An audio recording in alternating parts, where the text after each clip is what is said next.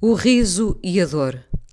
Tenho ideia de que terá sido uma segunda-feira, talvez porque o encontro estivesse marcado para o dia seguinte. A mensagem de telemóvel escrita foi curta. Vou ter de adiar o nosso almoço. Depois explico. Não me lembro agora se já o tínhamos feito antes, mas fui, durante muitos anos, perita em desmarcar almoços. Acho que com o Júlio não o faria pelo respeito que lhe tinha, pelo apreço de um homem tão inteligente me ter acolhido, sendo eu uma miúda. Eu, ele e o Turcato saíamos em bando, fosse dia ou noite, prometendo só parar quando a boca nos doesse de tanto rir. E ríamos, e rimos muito. Há uns tempos, num jantar, lembrei-me do dia em que entramos num sítio de sempre onde o Herberto Helder estava a beber. E eles naturalmente riram-se. Riram-se com ele, depois comigo.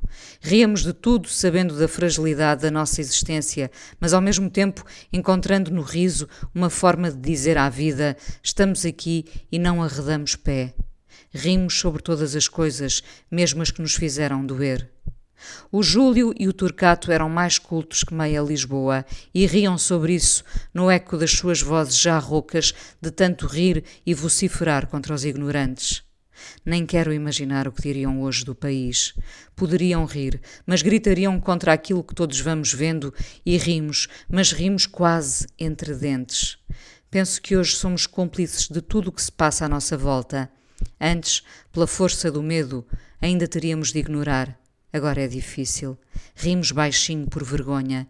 Também rimos de vergonha. Foi aquela mensagem curta do Júlio que não estranhei, apesar de saber que os nossos encontros eram sagrados.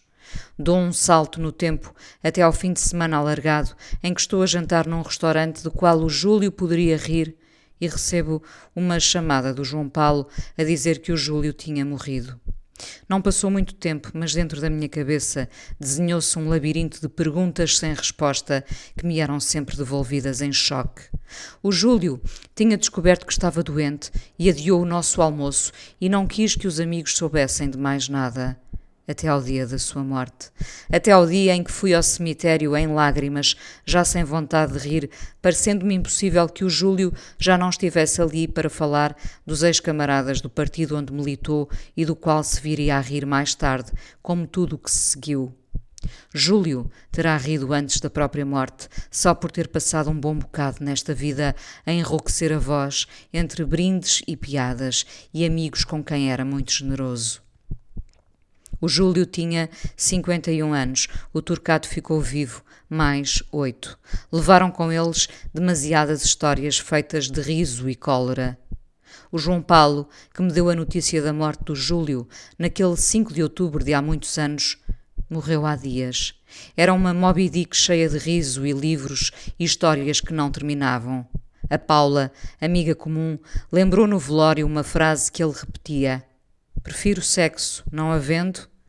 E essa frase servia para qualquer assunto, mesmo não havendo assunto, mesmo sendo desconfortável, mesmo sendo desadequada. Era isso que faria rir o João Paulo, o Júlio e o Turcato, amigos que souberam rir sempre, mesmo quando a vida deixou de ter piada. Independentemente do momento em que nos unimos e separamos, a memória deles está comigo e estará para sempre. A memória anda ali a competir saudavelmente com o riso. São triunfos sobre a morte. Os nossos amigos é que são as pessoas mais importantes do planeta, porque são eles que nos fazem rir e chorar, e nos magoam, e nos fazem sentir vivos até em momentos tristes. Os amigos são impossíveis na dor que nos provocam em vida, mas quando se vão embora, levam com eles um braço nosso, um dedo de uma mão, um punhado de cabelos que não voltará para nós. Os amigos fazem com que a vida fique mais pobre e isso às vezes é insuportável. Até porque em vida podíamos ter dado mais, abraçado mais, feito mais jantares e férias juntos. O Sérgio Godinho, amigo do João Paulo, um dia inventou os versos que valem uma vida.